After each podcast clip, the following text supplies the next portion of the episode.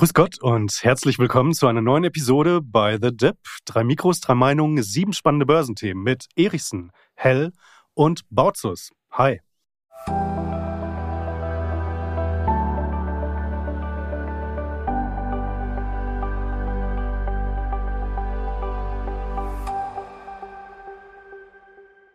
Ja, und auch heute fackeln wir wieder thematisch ein echtes Feuerwerk ab, würde ich sagen, denn wir sprechen über Bitcoin, Alphabet, Meta, British American Tobacco, einen fatalen Fehler von Privatanlegern, eine abgestürzte Lithium-Aktie und über den digitalen Euro. Aber das ist noch nicht alles, denn wir haben eine weitere Neuerung für euch in der Pipeline. Ab sofort erreicht ihr uns per E-Mail unter podcast at by-the-dip.de. Ich wiederhole, podcast at by-the-dip.de. Hängt übrigens auch unten in den Show Notes. Und da könnt ihr euch ab sofort Themen wünschen und die stärksten Themen, die werden wir dann für euch hier behandeln. Aber jetzt ich bin, ich bin wirklich heiß. Also rein in Thema Nummer eins, Bitcoin. Lars, letzte Chance. Wie, wie, wie meinst du das? Jetzt, äh, bevor du alle Bitcoins wegkaufst am Markt oder was ist da los? Nee, letzte Chance bezieht sich in dem Fall eigentlich darauf, dass ähm, man sich grundsätzlich Gedanken machen möchte, will ich überhaupt in Bitcoin investiert sein oder nicht? Und die Anzahl derer, die für sich entschieden haben, ja, ich investiere, ich glaube, wir haben hier mindestens einen in der Mitte, der äh, eventuell nach wie vor skeptisch ist. Und das ist im Übrigen auch vollkommen in Ordnung. Wichtig ist aber, dass man sich diese Gedanken macht, bevor jetzt vielleicht eine Zulassung kommt oder, oder, oder, damit man eben bei einer grundlegenden Entscheidung am Ende des Tages die nicht abhängig macht vom Preis. Das gilt letztlich auch für Gold, das gilt für alle Anlageklassen. Das heißt also, wenn man immer Bitcoin gegenüber skeptisch war und Bitcoin verdoppelt sich dann im Preis, dann muss man natürlich überlegen, war es tatsächlich eine Skepsis, die einfach nur aufgrund der langen äh, Korrektur sich hier ergeben hat? Oder, und ich habe dann einfach für mich argumentiert, ja, und außerdem hat es ja auch gar keinen Sinn und gar keinen Nutzen und dann gibt es auch noch so viel kriminelle Machenschaften drumherum. Und all das ist vollkommen in Ordnung. Aber gerade weil wir jetzt in so einer spannenden Phase sind, kann ich nur jeden ermutigen, sich genau diese Gedanken zu machen. Und dann darf man vielleicht auch mit einfließen lassen, wenn es auf eine gewisse Art und Weise reguliert ist. Bitcoin lässt sich nicht regulieren, aber ein ETF, der wäre ja reguliert. Das ist das, was derzeit für den Preisaufschwung sorgt. Wahrscheinlich, also die Hoffnung darauf. Ähm, ist es dann für mich was anderes oder ist es dann immer noch eine Schmuddelwährung? Und das meine ich mit Entscheidung. Ja, charttechnisch vielleicht auch. Wir sind auf einem sehr interessanten Niveau. Aber ich möchte einfach jeden ermutigen, wenn nicht jetzt, wann dann, sich darüber Gedanken zu machen. Möchte ich das als Teil meines Vermögensportfolios oder sage ich, nein, das ist es einfach nicht. Digitale Währung, man kann es ja nicht mal anfassen. Da würde mich mal eure Meinung interessieren. Ich ahne so ein klein bisschen, in welche Richtung sie geht. Ich sollte als Disclaimer dazu sagen, ich bin bullish, ich bin äh, investiert. Ich glaube, eine Nichtzulassung würde dafür, würde jetzt dazu beitragen, dass der Kurs erstmal deutlich korrigiert. Denn wir haben hier aktuell genau diese positive Erwartungshaltung, weil offensichtlich BlackRock schon angefangen hat zu kaufen in dieser Seeding-Phase. Und das hat den Markt natürlich ein bisschen beflügelt. Ähm, aber nichtsdestotrotz glaube ich, dass Bitcoin gekommen ist, um zu bleiben, habe ich auch schon häufiger äh, gesagt. Und ja, genau diese grundlegenden Gedanken, die habt ihr euch ja wahrscheinlich auch gemacht. Also, ja oder für immer nein? Also ich schätze mal, diese Spitze war in Richtung von mir gerichtet, dass ich Bitcoin skeptisch bin. Aber du weißt ja, ich war ja schon 2016 bis 17 mal investiert, hatte damals bei um die 500 Euro gekauft und 2017 dann bei 13,5 verkauft und muss aber auch ehrlich sagen, ich habe damals nicht aus einer Vision heraus gekauft, sondern ich habe einfach mich mit Bitcoin beschäftigt und wollte mal wissen, wie das so ist, ein paar Bitcoin zu kaufen. Hat sich hinterher natürlich als super Investment herausgestellt, aber ich habe danach auch komplett den Anschluss verloren und bin auch aktuell so gut wie gar nicht investiert. Ich muss auch sagen, Lars, ich widerspreche dir etwas, wenn du sagst, der ETF, wenn er nicht zugelassen wird, gibt es einen Abverkauf. Ich glaube auch, es gibt einen Abverkauf, wenn er zugelassen wird. Das klassische Sell und Good News. Aber meine Meinung zum Bitcoin hin, ich bin nicht per se anti-Bitcoin. Ich finde nur der Bitcoin, weil er ja immer wieder mit Gold verglichen wird und sicher im Hafen, muss sich erst noch beweisen und bewähren. Also der Bitcoin ist für mich eine, jetzt fressen Sie mich gleich auf, aber eine schön Wetteranlage. Also eine Art Risk on Asset, wo Geld reingeht, wenn viel Geld im System da ist und nicht unbedingt bei Krisen. Also ich finde, da muss der Bitcoin sich noch beweisen. Aber wenn BlackRock die Zulassung bekommt für diesen ETF, dann erschließt Bitcoin natürlich sich eine große institutionelle Anlegerschaft, die dann nur investieren können, wenn ja ein reguliertes Produkt am Markt vorhanden ist. Also ich muss sagen, ich könnte mir dann vorstellen, auch Bitcoin eher mal beizumischen, aber tendenziell, und ich ändere gern meine Meinung und gebe es auch hier im Podcast bekannt, lasst da gerne auch ein Abo da, wenn der Hell komplett zum Bitcoin-Fan wird. Aber ich muss sagen, Bitcoin wird für mich höchstwahrscheinlich eine untergeordnete Anlageklasse in meinem Depot bleiben. Zwei Dinge nur ganz kurz direkt darauf. Du hast vollkommen recht. Das ist für mich das äh, sehr klassische Buy the Rumor, Sell the News Szenario. Deswegen soll man sich ja auch jetzt die Gedanken machen.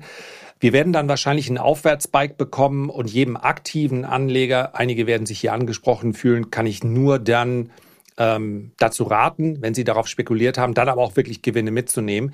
Das kann innerhalb weniger Stunden passieren und dann liest man morgens die Meldung, äh, jetzt ist es gekommen, also morgens für uns Europäer und fragt sich, wieso ist denn jetzt der Kurs 10% im Minus? Ja, vielleicht hat er vorher einen Spike von 20% gemacht. Also gebe ich dir absolut recht.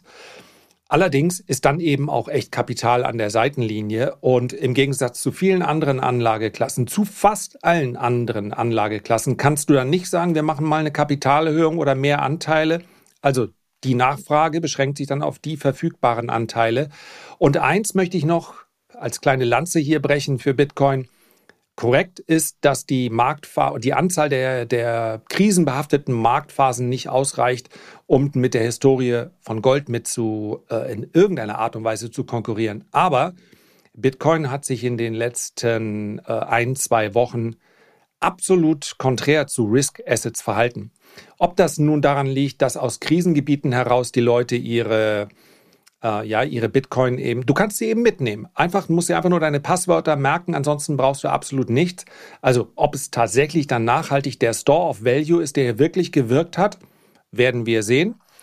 Werden wir in ein paar Jahren besser beurteilen können, aber äh, das darf man mal festhalten. Ja, Nasdaq hat 10, 15 Prozent vom letzten Top verloren. Bitcoin hat 40 Prozent zugelegt. Ja, dieses Szenario würde ich äh, auch noch mal ganz gerne äh, ansprechen und vertiefen, weil Sebastian, ja, ich bin total in deinem Camp. Ich sehe Bitcoin eigentlich auch als ein mega Rally-Asset an, insbesondere dann, wenn viel Liquidität am Markt ist. Ähm, das lässt sich ja so ganz gut nachweisen, aber trotzdem muss man ja auch sehen, dass Bitcoin in diesem Jahr in einem Zinserhöhungszyklus, in, in, in dem heftigsten oder, oder äh, dynamischsten Zinserhöhungszyklus, äh, den es bislang gab, auch ziemlich stark performt hat, richtig stark sogar. Und ähm, es lassen sich ja mittlerweile sogar drei ähm, Fälle zumindest mal grob nachweisen, in denen Bitcoin also auch als sozusagen Versicherungsschutz oder als, als Hedge für ein Aktienportfolio äh, funktioniert hat. Also ähm, bei Ausbruch des Kriegs unmittelbar ist Bitcoin auch äh, ähm, äh, angehüpft sozusagen. Dann hatten wir im März die Bankenkrise, ähm, Regionalbankenkrise in den USA, die Credit Suisse ist umgefallen und äh, Bitcoin und dann also auch im Gefolge Ethereum äh, mit, mit Gold, also quasi nach oben äh, gerauscht, Bitcoin am, am stärksten. Und jetzt haben wir also auch den Fall ähm, im Oktober bei äh, Ausbruch des Kriegs, natürlich auch das Gerücht um den Bitcoin-ETF spielt da äh, alles mit rein. Also jetzt äh, dieser, dieser Fall äh, aktuell jetzt im Oktober, der ist mit Sicherheit am schwächsten. Äh, klare Kiste. Aber ich bin mal gespannt, wie, äh, wie sich das in Zukunft äh, verhält und ob sich dieses, äh, ob sich das verstetigt, weil damit wäre Bitcoin ein ganz, ganz komischer Hybrid aus einerseits möglicher Hedge, Versicherungsschutz für ein Aktienportfolio, aber gleichzeitig, äh, gleichzeitig auch ein Mega Rally Asset und das ist dann in sich quasi fast so wie so ein kleines Paradoxon. Du willst doch nicht sagen, Bitcoin könnte das bessere Gold werden. Hallo, dann macht er hier gleich gar nicht ja, mehr dann, mit. Nee, dann, nicht dann schmeißt Gold. mich Sebastian endgültig raus hier. nicht Gold. Aber was du sagst, Timo, erinnert mich natürlich stark an Silber. Also Silber ist ja auch zum einen Hedge und zum anderen aber auch schön, äh, schön Wetteranlageklasse, wo es gut laufen muss an der Börse. Also was zumindest für euren Punkt spricht, und ich habe mich natürlich vorhin mal ein bisschen reingelesen in die letzten Rallyes während des Halvings, und das ist ja nächstes Jahr wieder die Halbierung der, ja, die nächstes Jahr wieder ansteht, am 17. April bis jetzt. Und da war es ja statistisch zumindest, und da habt den absoluten Punkt, natürlich gut zu kaufen vorab, weil dann entsprechend eine Kursrallye wieder stattfinden könnte und das Stock-to-Flow Ratio oder Stock-to-Flow-Model gibt ja dem Bitcoin momentan auch ein Aufwärtspotenzial in Richtung 50.000. Also es ist schon eine positive Gemengelage, aber ob ich, also ich muss sagen, aus Absicherungsgründen und auch die aktuelle Rallye, die wir im Bitcoin gesehen haben, bin ich mir sicher, dass das eher ETF getrieben war als geopolitisch. Ja, wir haben vorher bei der Silicon Valley Bank auch mal Zucker nach oben gesehen. Aber auch da stellt sich die Frage, ob da nicht so viele Tech-Leute, ich meine Silicon Valley Bank, die Durchschnittseinlage war 4 Millionen Dollar, da war das ganze Silicon Valley investiert, ob da Leute nicht gesagt haben, uh, wir gehen mal lieber in Bitcoin rein, weil man eh Bitcoin-affin ist. Also ich will jetzt Bitcoin diese Sicherheit, die es bieten kann, gar nicht abreden oder in Abrede stellen, aber es hat sich zumindest als sicherer Hafen in meinen Augen noch nicht bewiesen, aber dass Bitcoin gekommen ist, um zu bleiben und dass Bitcoin in den nächsten Jahren sicherlich noch seinen Weg gehen wird, aber und das würde ich auch mal einwerfen, unter deutlich geringeren Steigerungen als in der Vergangenheit. Also diese Wildwestzeiten, die wir im Bitcoin gesehen hatten, die sind meiner Meinung nach dann passé, wenn das große institutionelle Geld da reingeht, weil die ganze Anlageklasse der Kryptos dadurch stabiler werden wird. Und weil wir dann auch Market Makers sehen werden, die diese krassen Auswüchse be, ja, eindämmen werden, die wir früher gesehen haben. Also möglicherweise ist auch die Hoffnung auf den ETF, was großes Geld anziehen wird, das Ende für, vom Interesse vieler Privatleute, weil der Bitcoin dann eben nicht mehr an einem Tag 20 Prozent steigt oder fällt, sondern viel, viel ruhiger wird. Ja, klar. 110 Prozent im Jahr 2023 sind natürlich nichts. Das ist klar. Für den Edelmetallanleger ist es natürlich ein Lacher. Also ich habe jetzt ein persönliches Ziel. Bisher war mein größtes Ziel, auf, bei meinem Hochzeitstanz nicht absolut dämlich auszusehen. Den Videos nach ist mir das nur teilweise gelungen. Mein nächstes Ziel ist jetzt, dass Bitcoin auf ein Allzeithoch steigt und genau in der Folge Sebastian sagt, naja, ich habe jetzt auch mal ein bisschen gekauft. So, das ist jetzt mein neues Ziel. All in. Da, all in. Ja, dann ist es so eine wär, Zeit. Das wäre das aller. Wenn du all in gehst, dann kaufe ich auf Margin. Okay. Dann schwenke ich um, dann schwenk ich um zu Gold. Yep. Antizyklisch. Es wird okay. noch spannende Ausgaben geben. Ja, äh, unbedingt, unbedingt. Ähm, aber Thema 2 ist auch sehr, sehr spannend. Ganz kurze Unterbrechung, gleich geht's weiter mit By the Dip. Ich hoffe, diese Episode hat dir bis hierhin gut gefallen und wenn dem so ist, dann lass uns doch unbedingt ein Abo da. Folge unserem Podcast auf der Plattform deines Vertrauens, dann verpasst du keine weiteren Episoden mehr und lass uns auch gerne eine Sternebewertung da. Wir würden uns sehr über dein Feedback und über deine Unterstützung freuen. Und jetzt weiter im Text mit Sebastian Lars und mir. Lars, das Thema hast auch du wieder mitgebracht, die, die Alphabet. Äh, Finde ich sehr, sehr gut, weil ich nämlich äh, in der Alphabet auch investiert bin. Das ein wichtiger Wert in meinem Portfolio ist. Mhm, ganz kurz angeteasert, die haben schwache Zahlen gebracht und ab jetzt äh, gehört die Bühne dir.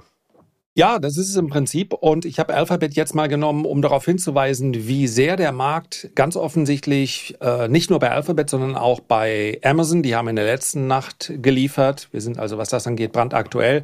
Und Microsoft wirklich auf das Cloud-Geschäft schaut. Und äh, da, darin liegt natürlich Chance und Risiko zugleich weil man davon ausgeht, dass Cloud nach wie vor gute Wachstumsraten hat. Aber wenn du da dann eben nicht liefern kannst, dann ähm, selbst als Teilnehmer oder im illustren Kreis der Magnificent Seven gibt es dann eben doch recht heftige Kursabschläge. Wenn man sich die Zahlen von Alphabet anschaut, dann sind die eigentlich okay, eigentlich sogar ganz gut, aber eben das Cloud-Geschäft ist bei ähm, Alphabet sehr deutlich zurückgekommen. Ja, Wachstum von 29 auf 22 Prozent, das ist eine ganze Menge und das war eben nicht bei allen anderen so. Also ähm, Microsoft mit Azure ist das eigentlich die offizielle ähm, Bezeichnung. Wir sind ja hier auch der so ein bisschen der, der Aussprache-Podcast. Äh, anyway, also die Sparte von Microsoft, die Cloud-Sparte, äh, ist gewachsen. Und Cloud bei Google, äh, Entschuldigung, bei Amazon in der letzten Nacht kann man sagen, ist nicht so schwach gewesen wie befürchtet. Wächst insgesamt langsamer als Microsoft, aber ist dafür auch viel größer. Also Amazon ist, AWS ist nach wie vor unangefochtener Marktführer. Und zumindest was ich gesehen habe, nachbörslich war die Aktie rund 5 Prozent, nee, 5 Dollar stärker. Ähm, wollen mal schauen, wie das am Ende des Tages ist. Ihr wisst dann schon mehr, wenn ihr den Podcast hört. Aber ansonsten bin ich zufrieden mit Alphabet. Wir waren ja auch äh, als äh, Leser investiert. Es sind ausgestiegen, einfach deshalb, weil, und auch deswegen habe ich es mal hier kurz auf den Tisch genommen, äh, wer in der Aktie für zwei oder drei Wochen drin ist, weil er sagt, ich möchte jetzt eine Bewegung mitnehmen der muss nicht unbedingt über die Quartalszahlen investiert bleiben. Das war mir einfach ganz wichtig, das einmal loszuwerden. Sowas ist immer ein bisschen Casino. Kein Mensch, und wirklich, ich schaue mir seit 25 Jahren Quartalszahlen an. Die Hälfte der Analysten sagt, sie werden positiv überraschen. Die andere Hälfte sagt wahrscheinlich nicht. Es gibt immer diese Whisper Earnings oder Earnings Whisper. Also die, die geheimen Erwartungen, die sind aber eben auch alles andere als geheim. Darauf spekuliert man nicht mit einer kurzfristigen Position. Und um das Fazit zu machen, ich bin aber nach wie vor äh, von den mittelfristigen Aussichten von Alphabet überzeugt, insbesondere wenn das äh, Werbegeschäft wieder besser läuft. Und das könnte durchaus in den nächsten Monaten soweit sein.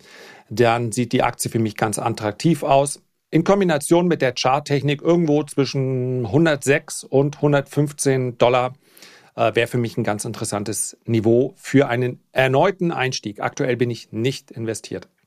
Imo, bist du?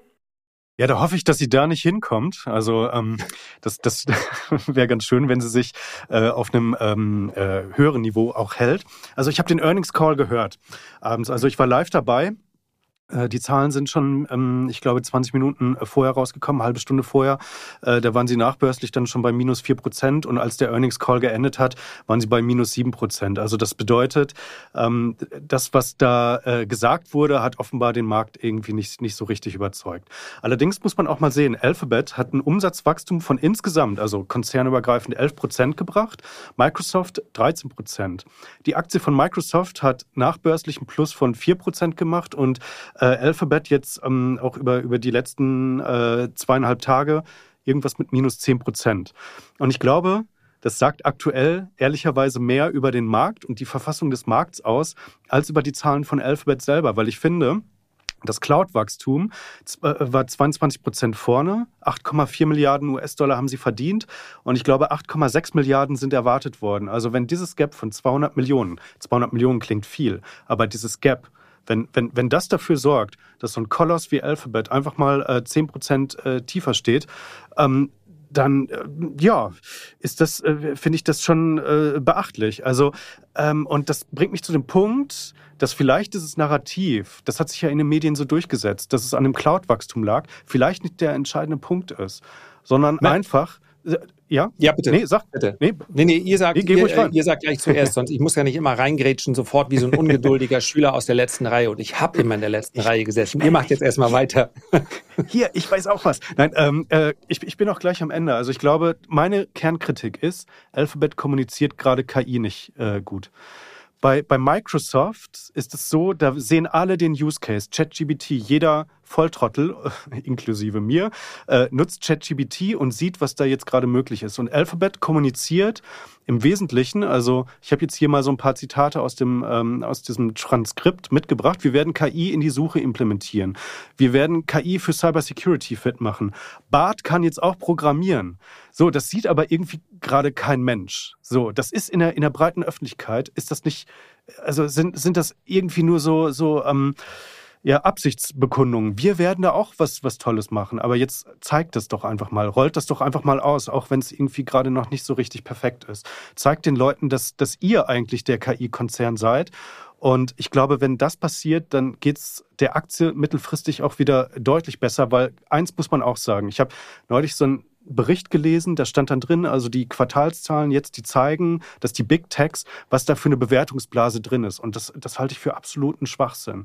Also wer, wer bei Alphabet eine Bewertungsblase sieht, also der, der kann auch behaupten, Lars äh, äh, würde an Adipositas leiden. Also das ist ja, äh, das ist ja der komplette Blödsinn. Also, ne? Und jetzt, ähm, Lars, Du, du wolltest noch was sagen. Nee, Sebastian, erst. Ich mache dann lieber Ich, ich muss sagen, Timo, du hast es perfekt zusammengefasst. Ich habe hier nämlich auch auf meinem Zettel stehen, dass es nicht um die Cloud ging, sondern es ging um BART, also der KI von Google, die von der Cleverness eher Bart Simpson ist als ChatGPT, was ich so gelesen habe. Also von daher.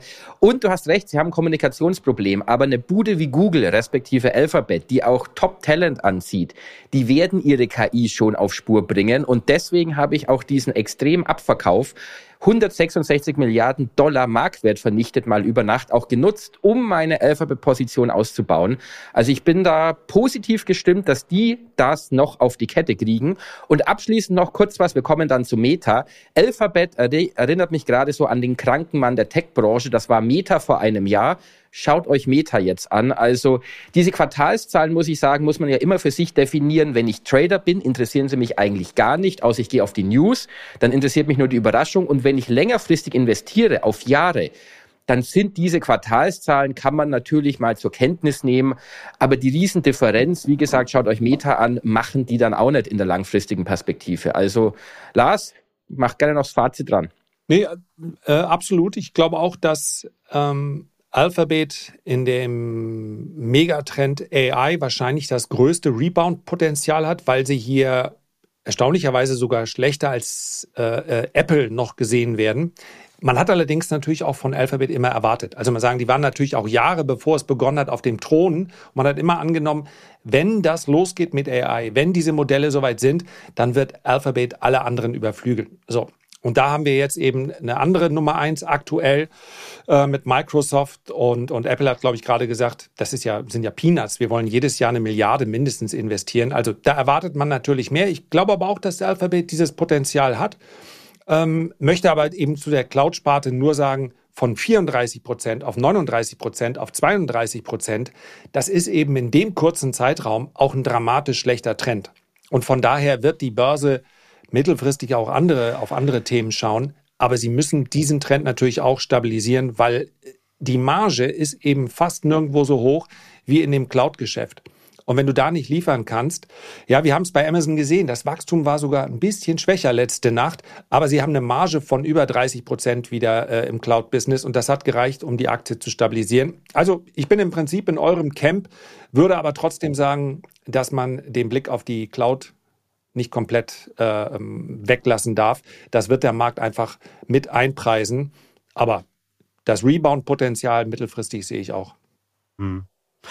Nur ganz kurz noch angemerkt, dass Alphabet die Nummer drei ist und vielleicht auch ähm, ja nicht nicht so diese diese Business-Beziehungen ähm, äh, zu, zu den großen Firmen hat, wie wie das Microsoft hat, weil Microsoft natürlich über äh, die ähm, Productivity-Sparte natürlich dann äh, sehr stark äh, sowieso schon bei den, also mit den Unternehmen verbandelt ist und Alphabet dann ja eigentlich mehr so über, über das Werbegeschäft, ähm, ist natürlich auch so ein Punkt, dass das möglicherweise dazu führt, äh, dass das ähm, Alphabet natürlich in der Cloud vielleicht ein, ein bisschen schlechter positioniert ist, aber das weiß ja der Markt, also man weiß, dass die die Nummer drei sind. Der Abstand zu Microsoft und Amazon ist ja auch in den, in den absoluten Zahlen, der ist ja schon beträchtlich. Und ich glaube jetzt auch nicht, dass da in, in, in der Cloud-Sparte dann also irgendwie so, ein, so eine riesen Aufholjagd noch in den nächsten Jahren starten wird. Aber ja, ich verstehe den Punkt, margenträchtiges Geschäft, das wäre schon schön, wenn sie da also auch wieder ein bisschen mehr äh, in Tritt kommen. Ähm, okay, Meta. Meta war Sebastian, du hast es gesagt, äh, galt vor einem Jahr als äh, der große Loser unter den Big Techs, also unglaublich verprügelt worden. Ich glaube, sie waren bei, bei 80 Euro. Und da sind sie jetzt wieder eine ganze Ecke äh, von entfernt. Ähm, die Zahlen waren jetzt auch übrigens sehr, sehr gut, die sie gebracht haben, haben auch in dieser Woche geliefert. 23 Prozent Umsatz plus, 40 Prozent operative Marge. Sie haben die Kosten gesenkt. Also das, was Mark Zuckerberg gesagt hat, wir werden das Jahr der Effizienz einleiten, das haben sie geliefert. Und im Gegensatz zu Google haben sie sogar einen recht bullischen, ähm, positiven Outlook fürs vierte Quartal geliefert. Das hat mir auch so ein bisschen gefehlt bei, bei Google. Und ähm, ja, äh, das, das, also die guten Zahlen, insbesondere im Werbegeschäft, täuschen jetzt auch so ein bisschen darüber hinweg oder kaschieren das so ein bisschen, dass sie natürlich mit Threads auch, zumindest in meinen Augen, ich gebe es gleich an euch weiter, mit Threads doch einen richtigen Flop gelandet haben. Aber da ist natürlich die Sache, wenn, wenn Musk äh, äh, mit, mit X so weitermacht, dann ähm, könnte Threads vielleicht tatsächlich auch nochmal mittelfristig ein richtig schönes ähm, äh, äh, Cash-Objekt werden. Mal sehen. Und äh, an das Metaverse glaube ich persönlich zumindest auch nicht so richtig. Aber ich glaube, wer ja, äh, in der, in der Meta jetzt gerade weiter investiert bleibt, der macht wahrscheinlich wenig verkehrt. Jetzt gerade auf dem Niveau richtig weiter zukaufen, richtig bullish da rein, äh, das würde ich persönlich nicht machen. Aber jetzt gebe ich weiter an euch. Also da, äh, Timo, heute haben wir den, den Konsenstag. Oh, also ich würde auf dem aktuellen... Ja, ich, ich wundere mich auch. Also ich würde auf dem aktuellen Niveau auch nicht zukaufen und deswegen habe ich gerade bei Alphabet den Punkt gemacht. Vor einem Jahr oder gut einem Jahr, als die Bodenbildung war, habe ich angefangen bei 100, 110 dann mich also Euro pro Aktie wieder einzukaufen bei Meta, weil man gesagt hat, Meta ist am Ende und Apple macht mehr Datenschutz und TikTok macht Meta kaputt und vergesst die Aktie, weil sie sind durch. Und da dachte ich mir, Moment mal, also Meta hat Stand jetzt über drei Milliarden User auf den Plattformen. Wenn du fast die halbe Menschheit, und rechnen wir mal ein paar Kinder weg, die es jetzt eh nicht nutzen, also eigentlich die halbe Menschheit, die im Internet irgendwie ist oder sogar mehranteilig erreichst, und das Thema, und da sind wir auch wieder beim Thema KI, was Meta ja auch investiert. Also nächstes Jahr um die 40 Milliarden Dollar sollen da in die Forschung mit reingehen. Und ich kann mir vorstellen, dass KI in einer Plattform wie bei Meta der Durchbruch noch werden wird, weil du natürlich zielgenau, passgenau für die Leute noch Inhalte generierst und das Thema KI da perfekt reinpasst. Ich muss fast sagen, wie Arsch auf Eimer. Also Meta ist da also da habe ich wirklich große Vorstellungen, würde aber jetzt nicht unbedingt kaufen, weil die Aktie eben super gelaufen ist, sondern würde auf Rücksetzer warten. Aber da sieht man mal, wie schnell bei Tech-Aktien die Stimmung kippen kann. Jetzt Alphabet, Zahlen schlecht, ja, will keiner anfassen. Vor einem Jahr Meta. Jetzt ist Meta allerdings wieder fast zu teuer, zu gut gelaufen, also deswegen ein Alphabet. Aber wenn man hier diese Schwankungen ausnutzt, also diese Enttäuschungen, die sich ja bei den hohen Bewertungen der Tech-Aktien automatisch ergeben, wenn da mal ein bisschen an den Zielen vorbeigefahren wird. Und dann, wenn man sich einkauft mit einem längeren Horizont bin ich sicher, dass die alle weiter prosperieren werden, weil die einfach so, so einen riesen Burggraben haben und so ein riesen Geschäftsmodell und eine Userbase. Also die müssen sich schon relativ doof anstellen, dass da gar nichts mehr verdient wird. Ja, für mich ist Meta sicherlich von den Großen am schwersten zu greifen. Ich finde aber, was man schon mal an dieser Stelle festhalten kann, und am Ende des Tages steht das irgendwo in jedem Buch über ähm, Aktienbewertung, schau mal was für Management da am Werk. Du kaufst immer auch das Management und man muss schon vor der Leistung äh, eines Mark Zuckerberg da den Hut ziehen. Ja, der wurde früher ein bisschen belächelt und äh, wenn ich ihn vergleiche, jetzt mal mit einem Elon Musk, der sich ja mit ihm ganz offensichtlich mal ganz direkt vergleichen wollte, dann lass uns uns mal so sagen, ohne jetzt die Leistung von Elon zu schmälern. Das ist schon ziemlich erwachsen, was der da macht. Der Markt hat gefordert, du musst die Kosten in den Griff bekommen und er hat innerhalb kürzester Zeit abgeliefert. Die guten Ergebnisse sind auch ganz wesentlich deshalb entstanden, weil sie die Kosten so reduziert haben. Und das finde ich schon mal ganz bemerkenswert. Und gerade in Zeiten, in denen du natürlich sagen kannst, es ist jetzt nun mal so ein Dip und ähm, äh, die, die Welt der äh, günstigen Zinsen wird auch wieder zurückkommen, das alles glauben wir auch auf Sicht der nächsten äh, ein, zwei Jahre. Aber wenn nicht, dann möchtest du natürlich jemanden, der die Kosten kontrollieren kann. Und das hat er gemacht. Warum Meta für mich momentan kein Investment ist, ist zum einen, das habt ihr schon angesprochen, einfach, dass sie sehr gut gelaufen sind. Wenn man sich hätte überlegen wollen, ich will langfristig in Meta einsteigen, dann hätte man das zu tieferen Kursen machen können. Und äh, das muss man einfach mal festhalten. Also zu welchem Betrag ich was kaufe, ist wichtig. Und das Metaverse. Auch wenn es nicht mehr so im Fokus ist. Wenn wir uns die Investitionen anschauen, Mark Zuckerberg muss wahrscheinlich auf eine gewisse Art und Weise auch darauf setzen. Ja, das macht er auch. Die Investitionen in das Metaverse sind gesunken, aber es ist, wird immer noch die nächsten Jahre ganz wesentlich bestimmen, ob es kommt und wie es aussieht. Und ich habe das echt am Anfang fand ich es faszinierend, auch weil mein äh, Sohn mir mal so eine Brille aufgesetzt hat und dann war ich quasi im Metaverse. Ich war nur so in der Lounge und ich habe auf den Wasserfall geguckt und dann gab es rosa Wolken und so. Das hat schon gereicht, um mich zu begeistern.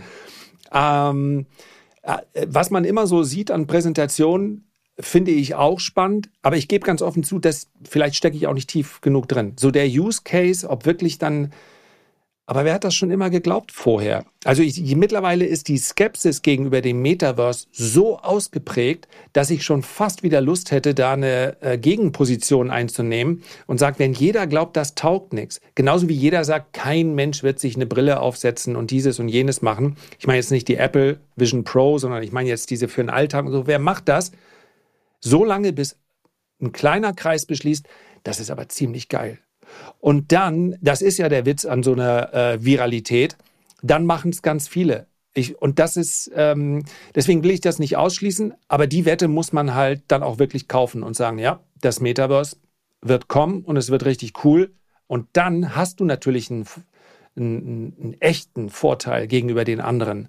Also den, der, der, der, der Zeitvorteil, weil alle anderen ja momentan sagen, Metaverse wahrscheinlich eher nicht der kann natürlich dazu führen, dass dann äh, Meta ja, vielleicht das wertvollste Unternehmen auf der Welt wird. Aber es ist eben eine Wette und ich habe noch nicht so richtig für mich den, ähm, ja, ich habe noch nicht eine Entscheidung gefällt, ob ich diese Wette eingehen möchte oder nicht. Das Ding ist also, dass, ähm, dass das Metaverse irgendwie cool ist und so eine Brille dann Spaß macht und du dann auf einmal in so einer, weil das ja so eine komplett neue Erfahrung ist und das dann auch irgendwie äh, toll aussieht und so weiter. Ich hatte auch mal so eine Brille auf, ähm, ist schon ein paar Jahre her und damals war das ja alles noch eher äh, in, den, in den Kinderschuhen, so mit Virtual Reality hieß das ja damals. Und ähm, so, ich, aber mir ist nicht klar, welches Problem das löst. Dass das total viel Spaß macht und dass das irgendwie wahrscheinlich auch äh, beim, beim Gaming irgendwie äh, eine Rolle spielt, äh, okay, das leuchtet mir irgendwie ein. Aber warum das jetzt in der Businesswelt, was das in der Businesswelt bewirken soll, also das, das, das leuchtet nicht. mir nicht so richtig ein. Äh, äh, Timo, ich finde, das passt wie Arsch auf einmal. Oh, jetzt habe ich schon wieder ein Wort, jetzt kriegen wir wieder mit dem Cutter Ärger, weil ich schon wieder ein Wort gesagt habe, was er rausschneiden muss, wahrscheinlich. ähm, die, die, was interessiert, das ist ein Consumer Product und nicht ein Business-Produkt. Äh, Überleg Aber doch es wird mal. ja dafür auch immer so ein bisschen mitverkauft. Entschuldige, dass dir der, ja, der Beingrätsche ins Wort. Das wird ja so auch immer so ein bisschen mitverkauft. Ja, dann treffen wir uns alle, anstatt hier über Teams oder so, treffen ah, wir uns dann alle im Metaverse. Ja, aber das ist so wird ja auch mitverkauft. Vor zehn Jahren waren und diese Zahlen sind ja in allen Bereichen massiv gestiegen. Vor zehn Jahren haben irgendwie 30 Prozent der Leute gesagt, Politik nervt mich nur, interessiert mich nicht. Äh, 35 äh, Prozent haben, ich weiß es noch ganz genau, weil das vier, fünf Jahre nach der Finanzkrise war, haben gesagt, äh, es macht mir schon keinen Spaß mehr, Nachrichten einzuschalten. Ich simplifiziere jetzt, äh, weil in der Welt so viele Dinge passieren, die mir nicht gefallen. Momentan sprechen wir hier, glaube ich, von in Deutschland korrigiert mich gerne, 60 oder 65 Prozent würden sich als Politik verdrossen, beziehungsweise die Umschreibung äh, äh, gerne hinnehmen, weil sie sagen, das, das taucht doch alles nichts. Weit mehr als die Hälfte der Bevölkerung äh, gibt an, eigentlich keine Lust mehr zu haben auf die täglichen Nachrichten. Also für mich passt das total. Du guckst nach draußen und das, was du da feststellst, macht dir wirklich, um es mal salopp zu formulieren, im besten Fall nur Bauchschmerzen oder du kriegst Depressionen und sagst, das ist doch läuft doch einfach alles nicht mehr. Ich hab, bin wirklich, es macht dich nicht gut drauf. Also flüchte ich in eine schönere Welt, ähm, in der ich wahrscheinlich, wahrscheinlich auch besser aussehe und viel mehr kann. Und also dieser Gaming-Faktor, das also ist ja einer, der tendenziell du, also das ist ja besser nee, okay, das geht nicht. Da, da, kannst du es eins zu eins stecken. Aber das, das wird die große Herausforderung von Meta. Ja, das wird die größte Herausforderung von Meta. das wird gelingen. Oder da können wir uns dann Lars-Avatare nehmen und alle wie Lars rumlaufen. Oh, bitte. Jetzt endlich. Dem alten Mann extra macht ihr nur Witze über Ältere. Ja. Nee, aber ich meine, ist das nicht eine Antwort? Ja, mhm. äh, wie vielen Leuten, ganz ehrlich, und dann auch, wenn du die, ich meine, okay, es ist auch ein bisschen ein deutsches Problem. Also wenn du in Spanien nee, bist, das ist eher ein Argument, das ist ein eher Argument für für die Alkoholindustrie und äh, dass wahrscheinlich irgendwelche Drogen auch fancy Drogen dann auch gut funktionieren. Wahrscheinlich auch für die Gaming-Industrie. Ja, eine schöne Kombi. Ja, ja, genau. Flasche Bier, äh, Brille auf und äh, ab in so ein, so ein Game rein. Ja, also klar ähm, vielleicht ist das auch nochmal äh, wert. Flucht aus der Realität. Flucht aus der. Passt das nicht in diese Zeit? Absolut. Mhm, mhm, ja, doch, gebe ich dir recht. Ge gebe ich dir recht, aber ich, ich sehe da jetzt keine äh, Multi-Milliarden-Dollar-Industrie. Das sehe das seh ich nicht mit dem Metaverse. Deswegen Sebastian machst du hier mit uns den Podcast und Mark Zuckerberg schwebt auf Surfboarden äh, die zwei Meter über dem Meeresspiegel. Das ja, okay, das ist natürlich. ja, ja. Ah. Ja, ihr okay. habt ja Mark Zuckerberg einfach nicht angefragt für den Podcast. Also bin sicher, Machen dass der auch zur Verfügung stehen würde. Macht ihr noch, ne? Dann bin ich ganz schnell hier wieder raus aus der Nummer. Nee, Sebastian, wie siehst du das denn nochmal ganz kurz mit dem, mit dem äh, Metaverse? Kurze Antwort, ich sehe es wie Lars. Ich sehe das Flucht in eine andere Welt und was sich daraus entwickelt. Ich meine, Konzerne wie Meta, die machen ja auch erstmal eine Plattform wie, wie Facebook und überlegen sich hinterher, wie du da irgendwie Geld damit verdienst. Also wenn die Leute in so einer Welt sind, dann kommen vielleicht wieder NFTs oder was ähnliches, dann willst du da drin deine, deine Kleidung, deine, dann wird da Werbung platziert ich kann mir das auch im Businessbereich gut vorstellen, gerade Immobilien, Besichtigungen. Du musst jetzt nicht irgendwie, du willst was kaufen, ich sag mal in den USA, du willst was kaufen in, in Frankreich, kannst das dir Ding, das Ding dir Realtime angucken. Also ich sehe da schon Use Cases. Die Frage ist halt, wann es von den Leuten angenommen wird. Aber ich finde das nicht so doof, wie es jetzt von den Leuten gemacht wird. Ich meine, guck mal zurück. Blu-ray dachten alle, das ist die Zukunft. Wir brauchen nie was anderes. Oder Discman Kassett irgendwie so, so ein Walkman. So, jetzt hast du deine Spotify-App im Handy und tausend Bücher und was weiß ich. Hätte doch damals keiner dran gedacht. Da hat die CD-Industrie auch gedacht, Discman. Das ist das große Ding. Jetzt haben alle ihre Portal, portablen Discman dabei. Also deswegen wäre ich da jetzt nicht so abschätzig, weil ich glaube, dass die meisten Leute gar keine Ahnung haben, was die Zukunft bringt und die Zukunft auch gar nicht einschätzen können. Vor allem auch viele Zukunftsforscher, was ich da lese in den letzten Jahren, was dann kam. Also von daher, ich würde das Metaverse, es kostet viel Geld, ja, man könnte das anders irgendwie verwenden für die Aktionäre. Aber wenn es dann doch wieder klappt in drei Jahren, dann waren alle dabei und haben gesagt, wir haben es doch gewusst. Also von daher, ich würde es nicht auch, ich bin dabei Lars im Lager. Hm, hm, okay. Also ich lasse mich gerne vom Gegenteil überzeugen. Ähm, wie gesagt, ich, ich mache jetzt persönlich erstmal ein Fragezeichen dran, aber ähm, ja, äh, falls es anders kommt, dann äh, könnt, könnt ihr sagen, ihr habt es gewusst. Ich, ich gebe dir eine Überleitung. Du kannst ja eine rauchen und übers Metaverse mal nachdenken. Ja, das, das mache ich, aber ich versuche ja gerade weniger zu rauchen. Ähm, ich bin auch gerade auf einem auf ganz guten Weg, äh, vielleicht sogar komplett rauchfrei zu werden. Also das, das wäre, naja, schauen wir mal, ob es klappt. Aber wir sind jetzt bei der British American Tobacco. Die habe ich mitgebracht, ähm, einfach weil da natürlich die, die Zahlen irgendwie schreien, hey, äh, einfach mal draufschauen. KGV von 6, Dividendenrendite von 9,5 äh, Prozent. Äh, laut dem Tool Aktienfinder ist da eine Bewertung historisch von 50 Prozent unter dem äh, fairen Wert. Und da könnte man ja äh, tatsächlich sagen, hey, wird diese Aktie aktuell so gepreist, als wäre dieses Unternehmen pleite? Oder ist das jetzt halt einfach äh, gerade eine mega Chance? Und mit dieser Fragestellung gehe ich jetzt erstmal rein. Oder gibt, übergib das Wort an euch. Sebastian, Lars? Gut, wenn du mich, wenn du mich schon nennst, fange ich kurz an. Also da kann ich es kurz machen. British American Tobacco ist mit der Dividendenrendite von 9% eigentlich wieder ein gutes Beispiel, dass man bei hohen Dividendenrenditen die Aktie dahinter checken sollte, ob da irgendwas im Argen liegt, ob die Schätzungen irgendwie auf dem Vorjahr basieren und die Bude ist eigentlich pleite. Ist bei denen nicht der Fall. Das heißt, die machen ja weiterhin gute Geschäfte mit den Rauchern, auch mit den neuen Möglichkeiten, Vaporizern und was es da alles gibt. Aber die Aktie ist natürlich schwach. Das muss man auch dazu sagen. Und British American Tobacco hat noch im britischen Markt damit zu kämpfen, dass ja in Großbritannien eine Kampagne komplett gegens Rauchen läuft. Da will man sogar bis 2040 komplett rauchfrei werden. Deswegen wurde die Aktie stärker abgestraft. Aber es ist, wenn man sagt, ich gucke nur auf die Dividende, ein ziemlich solider Dividendenwert. Aber ähnliche Dividende mit über 9% bekommst du auch bei einer Altria. Und die hat in diesem Jahr, ich glaube, British American Tobacco war bei um die 30%, Altria bei um die 12% Verlust. Also die war etwas stabiler. Aber ich will die Aktie jetzt nicht komplett abschreiben und halte sie für eine relativ solide Dividendenaktie, die vor allem davon profitiert, dass du in Großbritannien halt keine Quellensteuer hast auf die Dividende, also noch mehr abbekommst als bei anderen Unternehmen. Ich habe da nicht viel hinzuzufügen. Ich würde es vielleicht noch ein bisschen skeptischer ausdrücken. Also wenn die Aktie sich nur annähernd ähm, stabil entwickelt hätte, dann wäre die Dividendenrendite auch nicht so hoch. Ja, die steigt natürlich mit fallenden Kursen immer weiter. Ähm, und wenn ich ein Dividendenanleger wäre, dann würde ich in einigen Branchen akzeptieren, dass die Dividende deutlich schwankt. Zum Beispiel im Rohstoffbereich habe ich aber trotzdem mit drin, weil es dafür auch ganze Dekaden gibt, in denen die Dividenden dann beinahe den kompletten Kurs abdecken. Das heißt, die Dividendenrenditen sind dann sehr hoch.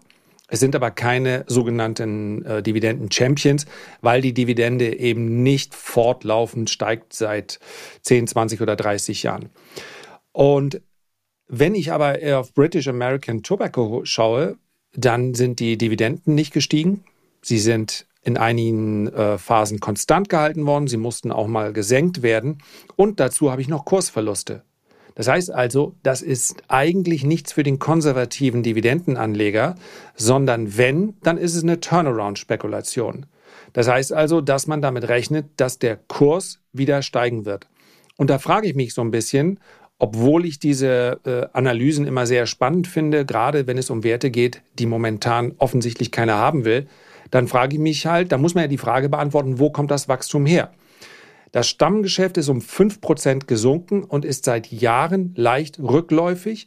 Und dann haben sie, ja, ich habe, ich könnte es jetzt mal, nee, das ist dann Werbung. Also es gibt natürlich noch neue zigarettennahe Produkte wie Verdampfer äh, und so weiter, ja, mit Nikotin, ohne Nikotin. Das haben sie auch mit drin. Das ist, hat aber nur zu etwa 12 Prozent, das war auch ein Wachstumsgeschäft, hat aber auch nur zu 12 Prozent zum Umsatz beigetragen. Und da kann man sich natürlich hinstellen, ja, äh, das wird in zehn Jahren ganz anders aussehen. Aber äh, ich habe mal bei kurzem Überfliegen gleich sechs oder sieben ähm, Anbieter gefunden, die genau diese äh, Sparte bedienen, börsennotiert. Nochmal das Gleiche, wenn man in so einen Job reingeht, dann sieht man es nicht börsennotiert. Das heißt also, vom Burggraben kann hier nicht die Rede sein. Und wer hier Mintberry äh, in, in äh, Dampfform nun verabreicht, das kann vielleicht dem einen oder anderen Konsumenten dann auch egal sein. Also von daher, ähm, mir fehlt so ein bisschen für eine Turnaround-Story, fehlt mir dann die Fantasie. Also was soll denn passieren in den nächsten fünf Jahren, was dazu führt, dass die Aktie wieder eine höhere Bewertung kommt? Und wie gesagt, Dividende, ja, wer sie Aktie vor fünf Jahren gekauft hätte, der hätte äh, in etwa die Hälfte seiner Kursverluste durch Dividendenzahlungen dann äh, wettmachen können. Aber will man so, mhm. ich meine, es gibt so viele Unternehmen. Ist das die Spekulation, die man jetzt haben will? Bin ich mir nicht mhm. sicher. Wenn sie wenigstens noch Schnaps verkaufen würden, kommt wir den Krisentrigger. Ja, Wenn sie wenigstens ein bisschen Metaverse machen würden. ein bisschen Metaverse, genau. Ja, äh, sorry, Timo. Äh, brich nee, gerne eine Lanze, wenn du eine in der Hand haben solltest. Äh, nee, äh, tatsächlich nicht. Also ich kann mal, ich kann mal wiedergeben, weil ich habe in zwei anderen Videos auch schon mal äh, auf meinem Kanal über die, die Aktie ähm, mit Gesprächspartnern gesprochen und da war halt äh, die Argumentation, ja, äh, Dividendenrendite gut, du wirst sozusagen äh, so, äh, pay to wait, hat das einer so ganz gut ausgedrückt. Also du wirst dafür bezahlt, jetzt einfach mal ähm, abzuwarten, bis die, bis die Schulden weiter abgetragen sind, weil da schleppen sie auch noch einen fetten Schuldenberg mit. Dann wollen sie äh, ab einem bestimmten Niveau, wenn die Schulden vernünftig abgetragen sind, starten sie ein Aktienrückkaufprogramm und halt, das ist die Investitionsthese, dieses, ähm, also diese äh, äh, Alternativzigaretten, also in dem Fall ist das ja bei denen, sind das diese, diese Vapor, ne? Ähm, das wird, das ist ein margenträchtiges Geschäft, viel höher als das Kerngeschäft, die Marge, und äh, das wird sich äh, langfristig durchsetzen. Aber, aber, aber, jetzt komme ich zu meiner eigenen Argumentation. Also wenn man mal jetzt auf dieses ICOS schaut, von ähm, Philip Morris. Die bauen das ja momentan auf. Also wow, äh, wie die gerade Markenführung machen. Da, also diese Brand sieht wirklich toll aus.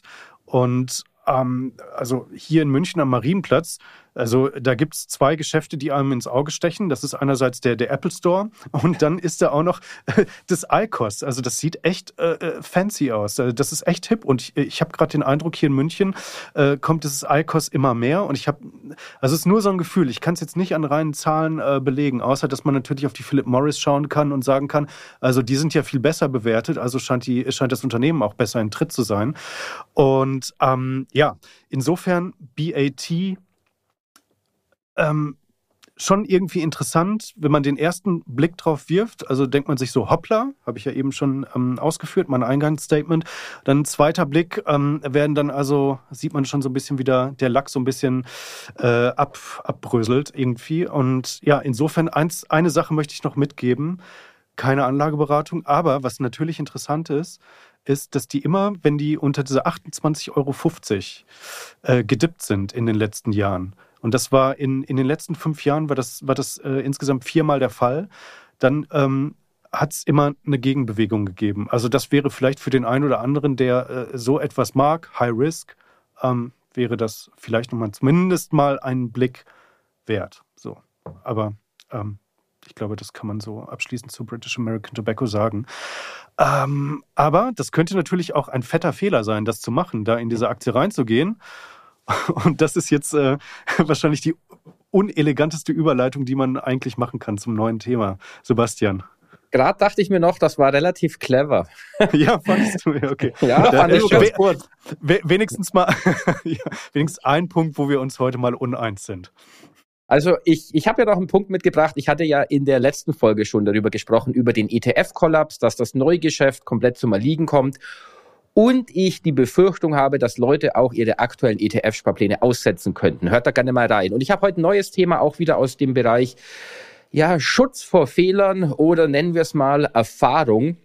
Denn ich habe eine interessante Studie aus den USA gelesen und dort ist spannend, dass im Bereich der langfristigen Anlage die Haltedauern immer weiter zurückgehen. Also wir hatten mal in den 70er Jahren eine durchschnittliche Haltezeit von Aktien, ETFs hat man damals wahrscheinlich nicht mitgezählt, von fünf Jahren. Und das ist mittlerweile eingebrochen auf zehn Monate. Andere Studien sprechen sogar von sieben Monaten. Das heißt, gerade Privatanleger drehen immer öfter ihre kompletten Portfolios, springen immer mehr auf Trends auf. Ist sicherlich natürlich auch dem geschuldet, dass in den 70er Jahren, da hat man natürlich ein Telefon in die Hand genommen und hat dann geordert. Ich habe mal gelesen, dass Sir John Templeton, also der Gründer von oder der, der Manager des Templeton Fonds, einmal im Monat bei einer Konferenz geordert hat und dann hat es ihn nicht mehr interessiert bis zum nächsten Monat. Und jetzt ist natürlich alles viel schneller geworden. Das heißt, die Gamifizierung in den Trading-Apps verleitet natürlich dazu, dass man viel mehr und viel schneller handelt. Und da will ich einfach nur dazu sagen, dass ich das einen gefährlichen Trend finde, dass man in der Geldanlage eher Kategorien bilden muss. Das heißt, wenn man sagt, ich trade, ist es klar, dass ich schnell agiere während des Tages mehrfach oder alle paar Tage. Aber wenn ich in die langfristige Geldanlage reingehe, wenn ich sage, ich kaufe was langfristig rein, dann sollte man nicht nach zehn Monaten sagen, ui, äh, jetzt gehe ich von der Tesla wieder raus und jetzt gehe ich doch bei Lithium rein und jetzt gehe ich von Lithium raus, jetzt gehe ich vielleicht in eine Meta rein. Also man sollte seine Hausaufgaben machen und wenn man von was überzeugt ist, und das haben wir gerade ja auch gesagt, dass die Quartalszahlen gar nicht so entscheidend sind, wenn man langfristig dabei bleiben will, sondern eher die Vision des Unternehmens, dann sollte man wirklich tunlichst erst vermeiden, vermeiden, dass man hier ständig das Portfolio dreht und rein und raus kauft, weil das einfach die Taschen leer macht und den Broker reich, sondern unterscheiden, wo investiere ich langfristig ist bei mir beispielsweise so, wo investiere ich auf Sicht von 20, 30 Jahren, wo investiere ich in Aktien, die ich sage, wo ich mindestens fünf Jahre halten will und wo investiere ich, wo ich sage, okay, da bin ich mal ein paar Monate nur dabei. Und wenn ich traden würde, hätte ich noch ein Trading Depot und würde sagen, da trade ich. Also da gedankliche Geldanlagetöpfe bilden und eben nicht ständig irgendwie umschichten, vor allem nicht bei der langfristigen Geldanlage. Ich werfe euch mal die Frage jetzt in den Ring. Also zum einen muss ich sagen, das ist tatsächlich genau der die Vorteile überwiegen die Nachteile, weil die Kosten heute viel geringer sind als früher. Aber dennoch ist das ein Nachteil, der sich nicht von der Hand weisen lässt, dass man so leicht wieder aussteigen kann. Ich kann mich noch erinnern, als ich mich zum ersten Mal, das war sogar noch vor dem äh, Trading, dem ich mich ja dann relativ schnell gewidmet habe, äh, Mitte der 90er habe ich ein Gespräch geführt mit Herrn Rumpf, ja, ehemaliger Vermögensverwalter, ein Bekannter meiner Mutter, und ähm, da ging es einfach nur darum, dass an sich, an sich ist meine Mutter auch dafür verantwortlich, dass ich wahrscheinlich mich äh, für Aktien dann äh, interessiert habe. Aber es ging eigentlich, eigentlich um langfristige Anlage. So, und Herr Rumpf hat überwiegend, das ist jetzt Zufall, Templeton-Fonds hat mir das gezeigt, war ihm selber übrigens auch aktiv in der Geldanlage, aber er sagte, das ist hier für langfristig. Und die, das weiß ich noch wie heute, diese Renditerechnungen, haben sich natürlich aus vergangenen Renditen abgeleitet, begann bei Jahr 10. Das heißt also, er ist gar nicht davon ausgegangen, dass man vorher überhaupt verkaufen könnte oder sollte. Und der Templeton Growth ist ja, glaube ich, einer der, ja, die müsste es wie lange jetzt geben? 60, 70 Jahre, ziemlich lange Jahre. schon. 70 Jahre. Und ähm, das, ich weiß noch, wie ich ihn angeguckt habe und gedacht habe, meine, in zehn Jahren bin ich ja uralt. Da bin ich ja quasi schon in der Rente. Und da war ich mal gerade Anfang 20.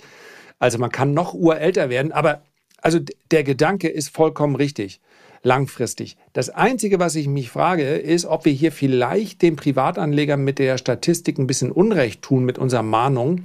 Denn es könnte natürlich auch sein, dass die zahlreichen Sektoren- und Branchen-ETFs, bei denen man ja vielleicht, ob jetzt Security oder Clean Energy, tatsächlich nur für einige Wochen oder Monate mal investiert sein möchte, und dann wieder mit Trading äh, oder mit, mit, der, mit der Absicht, einen Gewinn zu realisieren, zu verkauft, ob die vielleicht mit einfließen in diese Statistik. Das weiß ich nicht genau, aber das wäre vielleicht eine Erklärung dafür, dass sie es gar nicht so falsch machen.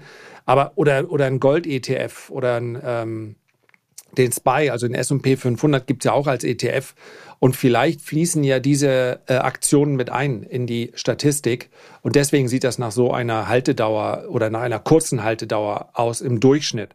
Aber ansonsten ist natürlich, wäre ja eine langfristige Anlage für sieben Monate ein klarer Widerspruch in sich. Habt ihr den Eindruck, dass vielleicht auch Social Media ein bisschen vielleicht auch eine Mitschuld daran trägt, dass es immer kürzer wird. Also das ist halt so dieses, so ähm, äh, insbesondere unter Männern manchmal dieses toxische Gebaren gibt und äh, Geldanlage irgendwie auch so ein Ego-Spiel ist und es dann immer, sorry für den Ausdruck, diese Schwanzvergleiche gibt. Wer, wer hat die längste Performance? Dass das vielleicht auch nochmal, darüber mache ich mir manchmal Gedanken. Also absolut. Wir, also, ich bin, also nicht, ich, ich bin wir, da bei dir natürlich auch vielleicht äh, äh, man selbst äh, irgendwie äh, dazu, dazu beiträgt. Wir, ich meine, wir sind ja nun auch alle ähm, äh, Personen, die, die also auch äh, Social Media Auftritte haben und äh, letztendlich auch äh, über, über Finanzen, über die Geldanlage dort ähm, reden. Wo, wobei ich den Eindruck habe, dass, also ich breche jetzt mal eine Lanze für uns drei, dass wir da relativ verantwortungsvoll äh, mit umgehen. Aber es gibt ja durchaus manche äh, Kanäle, die, die da vielleicht äh, Renditeversprechen äh, machen und äh, dieses Versprechen in sehr kurzer Zeit sehr, sehr viel Reichtum anhäufen mit äh, ein bisschen, bisschen, ähm, bisschen Zockerei. Also, dass das vielleicht auch äh, dazu beiträgt, dass es immer, immer kürzer wird. Absolut. Du hast ja auf Social Media zum einen die Schnelllebigkeit. Ich meine, es wird ja immer kürzer. Die Aufmerksamkeitsspanne geht ja immer in Richtung mehr, in Richtung Null. Schau dir TikTok an, warum TikTok auch so erfolgreich ist mit kurzen Clips. Also, und dann kannst du dich natürlich auf Social Media darstellen, wie du willst. Heutzutage noch ein bisschen mit KI generiert und äh, schönen Hintergrund. Und dann sieht es aus, wie wenn du nur im Urlaub bist und verkaufst irgendwelche Konten und sagst, du musst viel traden, damit du erfolgreich wirst im Leben. Also ich bin absolut davon überzeugt, dass das auch da seinen Teil beiträgt, dass einfach viel mehr Aktivität herrscht. Also es gibt aber auch, äh, vielleicht sollten wir es mal extra noch besprechen, übertriebene Renditeerwartungen von Privatpersonen. Also ich erinnere mich gut an eine Messe und da hatte ich mal einen kennengelernt und der hatte mir erzählt, ich hatte einen Vortrag gehalten, das war vor 15 Jahren, und der hatte mir erzählt, er ist Teil einer Trading-Gruppe und da traden alle und sie haben eine riesen Performance. Und wenn einer in der Gruppe im Monat sein Geld nicht verdoppelt hat, dann setzen sich alle mit dem zusammen und reden darüber, woran es gelegen hat, dass er sein Geld nicht verdoppelt hat. Dann, dann gibt es äh, eine, eine Intervention okay. erstmal sozusagen. Ja, also, also es ist, wenn du aber viel mit Leuten oder auch, auch sprichst, also viele denken, auch suggeriert durch Werbung auf Social Media, 50 Prozent im Jahr oder 100 Prozent ist gar kein Thema. Und das ist natürlich, diese, diese, diese Diskussion oder diese Denkweise kommt natürlich daher, wenn ich sage, und das will ich gar nicht abwertend sagen, ich habe jetzt 2000 Euro und ich sage dir, okay, im Schnitt 7 Prozent, dann sagst du, cool, 2000 Euro habe ich im nächsten Jahr 140 Euro mehr, was soll ich damit? Also natürlich suchst du etwas, wie die 2000 Euro auf 10 möglichst schnell bekommst und fällst dann auf Scharlatane rein. Während wenn du mit Leuten sprichst, die viel Geld haben, die sagen, wenn ich meine 7, 8 Prozent im Jahr mache, ohne diesen Schwankungen, reicht mir vollkommen aus. Hm. Du sprichst hm. da einen sehr guten äh, Punkt an. Äh, Timo meine ich in dem Fall jetzt den, der Sorry, ja, du hast selber gesagt, ich kaufe kein Bitcoin, da musst du jetzt selber die Suppe auch auslöffeln. also nee, Timo, ich meine jetzt einfach der Gedanke, ob wir nicht selber auch eine, eine Verantwortung tragen. Äh, deswegen sage ich ja auch lieber einmal zu oft, ja, pass, überleg, in welcher Disziplin du bist. Bist du gerade langfristig unterwegs oder willst du gerade ein bisschen spielen? Willst du ein bisschen zocken? Kannst du machen, aber mit dem kleineren Teil. Und äh, du musst das auch lernen. Und Community ist ein gutes Stichwort, weil wir reden ja, ich glaube, seit dem Buch von Frank Schätzing immer über die Schwarmintelligenz. Äh, Dummheit kann sich natürlich in einer, oder dummes Verhalten kann sich in einer Community natürlich auch potenzieren. Ich habe das gerade wieder gesehen bei einem bekannten Instagrammer mit einem äh, stets ironischen Unterton, ja, aus, der, aus dem Bereich der äh, Tech-Aktien zum Beispiel. ähm, wenn er das jetzt hört, dann wird er hoffentlich auch lächeln. Ähm, nicht bei ihm, sondern in den Kommentaren unten, dass dann einer geschrieben hat, ja, und die Aktie, äh, ich habe die bei, bei 250, ich sage die Aktie jetzt nicht, sonst gibt's wieder Lack, äh, 250 gekauft und 125 nochmal und jetzt habe ich sie bei 50 aber jetzt auch nochmal nachgekauft. Die Community gibt dir also das Gefühl, eine Aktie kaufst du bei 250 das erste Mal und dann bei 50 nach oh, wenn das vorher dein Plan war, gestaffelt einzusteigen, dann werde ich nichts dazu sagen. Das gibt es, das kann man so machen. Der Plan muss allerdings dann vorher stehen. Und das fände ich dann auch spannend, aber ich bin mir sicher, es gibt nicht so viele, die gesagt haben, ich kaufe bei 250 das erste Mal, die letzte Tranche hole ich mir bei 50. Aber du schreibst das dahin und alle sagen, ja, ja, genau. Und jetzt, ja, ich bin da auch drin, das kann eigentlich nur und so weiter. Das heißt also, ein an sich unvernünftiges Verhalten wird dadurch legitimiert, dass die anderen in der Community erzählen, ja, ich mache das aber auch so und jetzt geht's, komm, wir halten uns an den Händen und machen die Augen zu und dann hoffen wir alle, dass es morgen wieder die Sonne scheint. So, und das ist auch die Gefahr, dass man sich gegenseitig Mut zuspricht. Denn jeder sagt, ja, ja, wir wollen es wie Charlie Manga machen. Wir gucken erst auf die Dinge, die schlecht laufen. Aber wenn ich mal eins mitnehmen darf aus ein paar Jahren Community-Erfahrung, für die allermeisten geht es darum, den eigenen Standpunkt zu rechtfertigen, indem sie möglichst viele und auch noch den Trottel vor der Kamera da finden, der sagt, genau wie du mache ich es gerade. Und wenn nicht, mh, hm, na, der hat auch nicht so viel Ahnung. Und die anderen hier unten drunter auch nicht. Ist überspitzt formuliert und ist nur im allerbesten Sinne. Ja, andere Standpunkte sich anzuschauen, ist ja wichtig. Und in der Community sich gegenseitig zu erzählen, wie geil die Aktie ist, das ist besser fürs Gefühl, aber nicht immer für die Rendite. Handelt es sich bei der Aktie? Äh, Nein, sag's nicht. In dem, in dem Kommentarbereich. Läuft gerade so gut. Die, es läuft so gut hier. Handelt es sich dabei um die Albemarle? Er hat doch gesagt Tech-Aktie. oh, nee. nee, aber schön diese Überleitung. ja, die, die ist jetzt wirklich gut. Die fand ich ja, jetzt wirklich, wirklich, gut.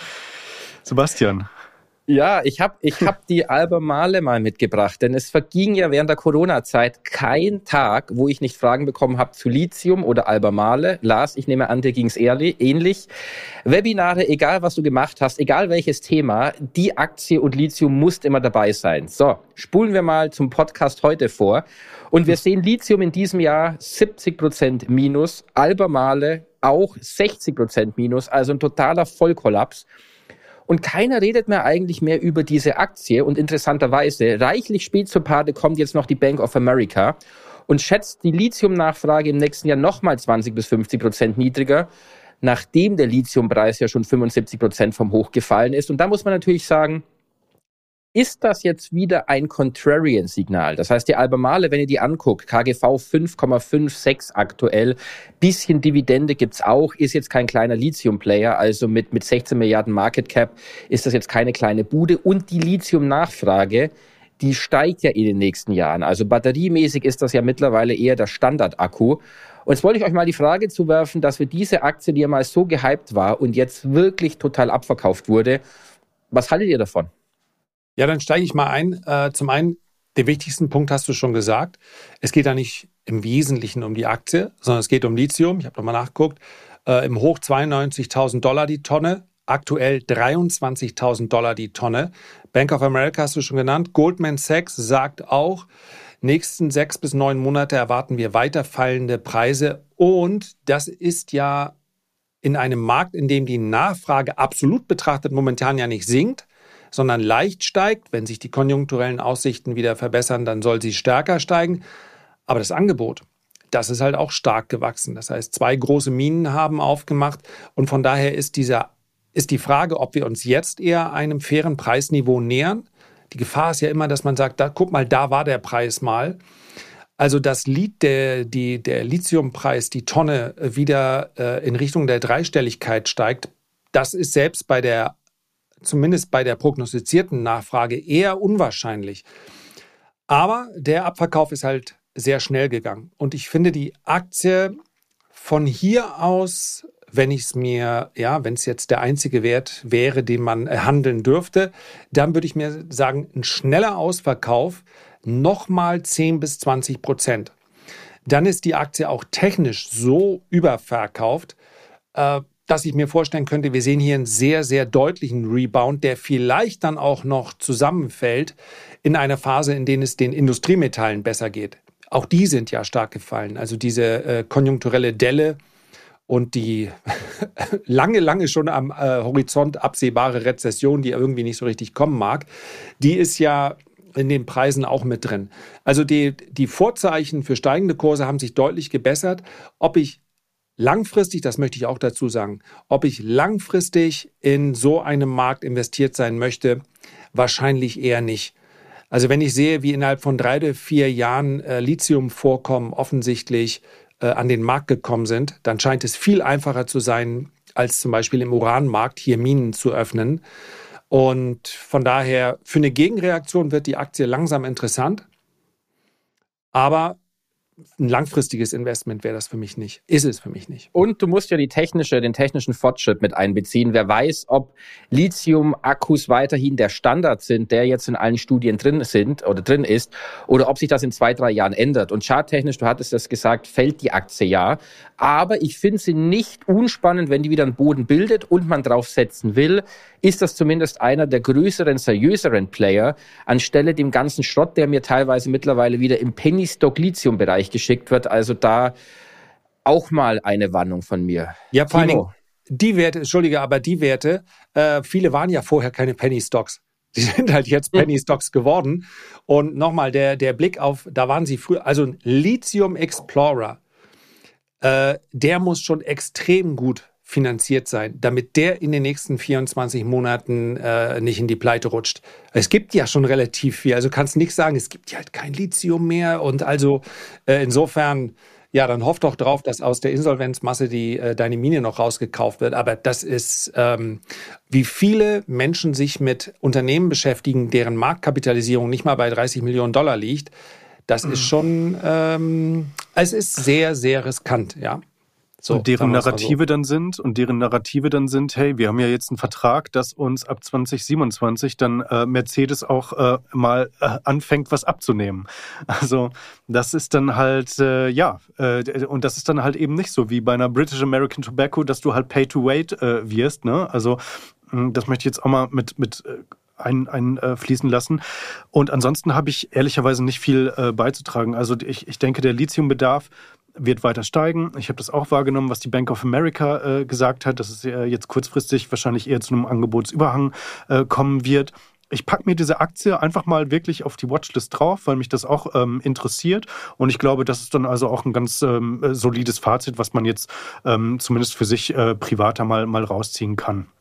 Absolut. Und ja, damit würde ich jetzt auch zu unserem letzten Thema auch direkt ähm, überleiten. Ähm, in dieser Woche oder war es in der letzten Woche? Da bin ich jetzt nicht so ganz sicher. Ich glaube, es war in der letzten Woche, dass die äh, EZB etwas beschlossen hat, ist in medial gar nicht so äh, sehr wahrgenommen worden, dass sie jetzt tatsächlich also die, ähm, ja, wie nennt man das? Also, äh, dass sie den digitalen Euro jetzt wirklich äh, implementieren wollen und dass jetzt äh, diese Übergangsphase äh, startet und dass sie ihn jetzt äh, dann tatsächlich also auch äh, richtig ausgestalten wollen. Und hiermit, Sebastian, du hast das Wort.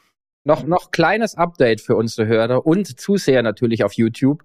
Wir hatten in Ausgabe 4 ja über Bargeld gesprochen und da auch indirekt über die Central Bank Digital Currencies, E-Euro und was es alles gibt. Und in der letzten Woche, Timo war es, da hat die EZB ein Statement herausgegeben, eine Pressemitteilung, dass sie ab 1. November dieses Jahres in die Vorbereitungsphase geht für den E-Euro. Das heißt, dass man Entwickler sucht, die die nötige Infrastruktur bauen können, dass man die entsprechenden Regelwerke jetzt finalisiert analysieren wird, wie der E-Euro aussieht. Und diese Vorbereitungsphase wird dann zwei Jahre gehen. Das heißt, dann sind wir 2025. Und da liest man natürlich schon zwischen den Zeilen, dass dann höchstwahrscheinlich, das sage ich jetzt, nicht 2026, wie oftmals kolportiert wird, der E-Euro kommen wird. Weil wenn die Vorbereitungsphase jetzt schon zwei Jahre dauert, rechne ich eher mit 2027, 28 oder noch länger, bis überhaupt der E-Euro kommen wird. Aber in diesem Zusammenhang spannendes Zitat von Christine Lagarde. Sie hat nämlich gesagt, wir sehen einen digitalen Euro als eine digitale Form von Bargeld, mit der sämtliche digitalen Zahlungen kostenlos möglich sind und die die höchsten Datenschutzstandards erfüllt. Dieses Zitat, wenn man sich mal darüber Gedanken macht, heißt irgendwie oder lautet in meinen Ohren so eher, naja, uns ist irgendwie überhaupt gar keine Begründung eingefallen, was der E-Euro kann. Also haben wir irgendwas von Datenschutz erzählt und digitalen Zahlungen. Also es ist eigentlich genau, und deswegen das Update heute, was wir schon in Folge 4 besprochen hatten, dass wir keinen Grund bisher gefunden haben, außer nehmen wir es mal böse Absichten, die will ich jetzt allerdings gar nicht in den Vordergrund stellen, warum der E-Euro kommt, weil er eben irgendwie gar keine Daseinsberechtigung im Moment hat und irgendwie auch nichts kann, was nicht andere Payment-Alternativen schon können. Und interessanterweise, ich bin gleich fertig, hat sich auf EU-Ebene eine Gruppe von Abgeordneten gebildet, die selber sagen, wir wissen gar nicht, was der E-Euro kann und die EZB soll uns das mal mehr erklären, bevor wir da ja entsprechend zustimmen. Also das mal als Info am Ende, könnt ihr gerne noch eure Meinung mal dazu geben.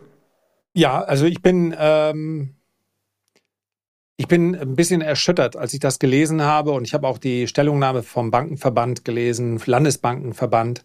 Und mich erinnert das so ein bisschen, also erstmal, wenn man jetzt den, sie nehmen uns unser Bargeld weg, wenn man den Aspekt, sie könnten uns überwachen, wir werden alle transparent und gläsern, wenn man das mal rausnimmt, dann könnte so ein Projekt gerade für einen Standort, der vielleicht in den nächsten Jahrzehnten nicht als Produktionsstandort glänzen wird, auch eine Chance bieten.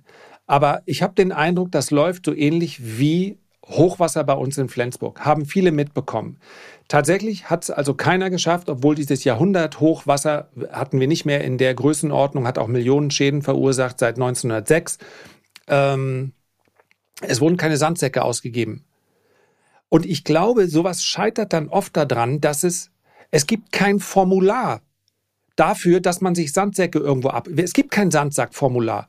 Und dann kommt so eine Hochwasser und das ist ja dann auch nur äh, sechs oder sieben Tage vorher angekündigt. Ja, wie sollen wir denn da die Sandsäcke rausgeben? Das geht doch gar nicht. Wir haben gar kein Formular dafür. Und dann haben die eben keine Sandsäcke. Und dann sind die Keller da eben vollgelaufen, obwohl Sandsäcke erwiesenermaßen äh, seit tausend Jahren beim Hochwasser helfen. Und wenn ich mir äh, durchlese, was die EZB hier beziehungsweise was in Brüssel auch geplant wird, dann ich habe echt den Eindruck, 90 Prozent aller Zentralbanken, ich glaube aktuell 24, beschäftigen sich damit und sagen, das wird kommen. Wir werden vielleicht irgendwo im letzten Viertel das dann hinbekommen und dann kopieren wir es irgendwo.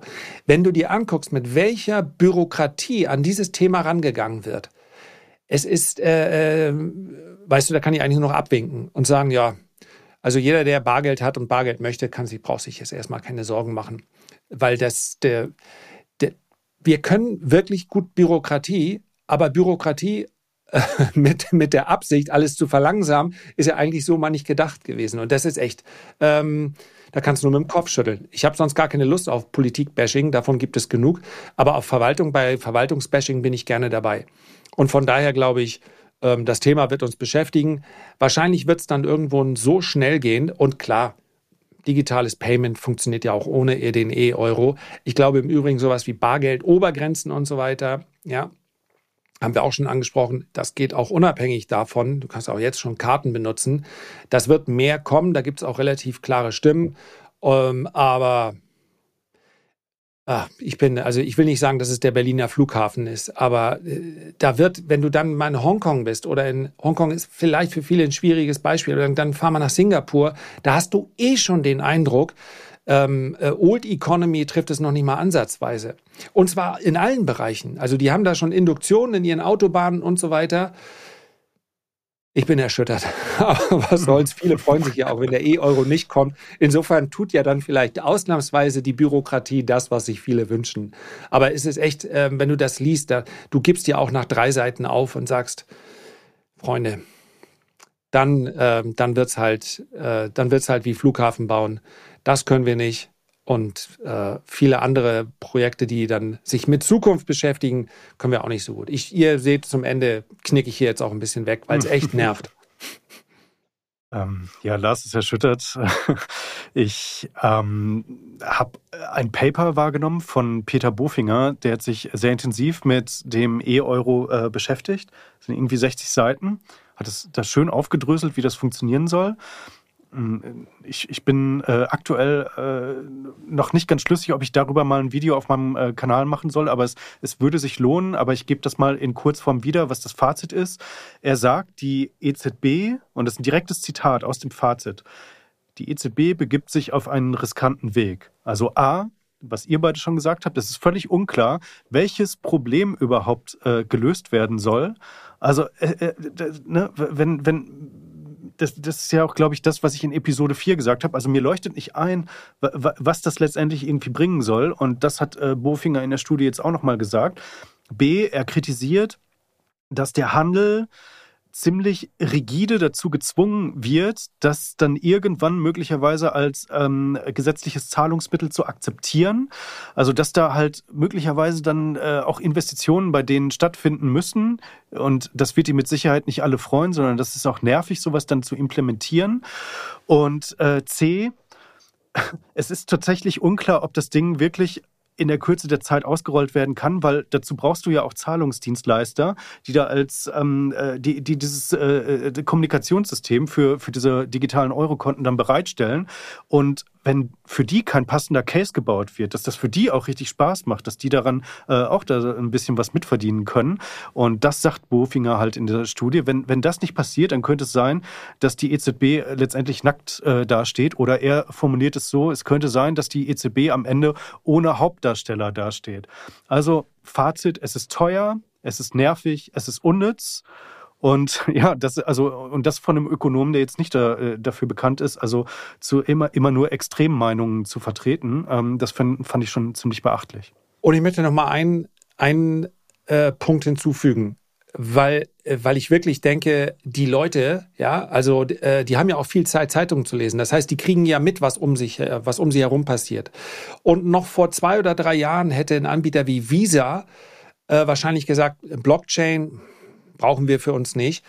Und jetzt arbeitet äh, Ethereum mit Visa zusammen, weil halt die, die Umschlag, die, die äh, Prozesse, die da pro Sekunde verarbeitet werden können, so hoch sind. Und das alles hat, hat letztlich wenige Monate gedauert.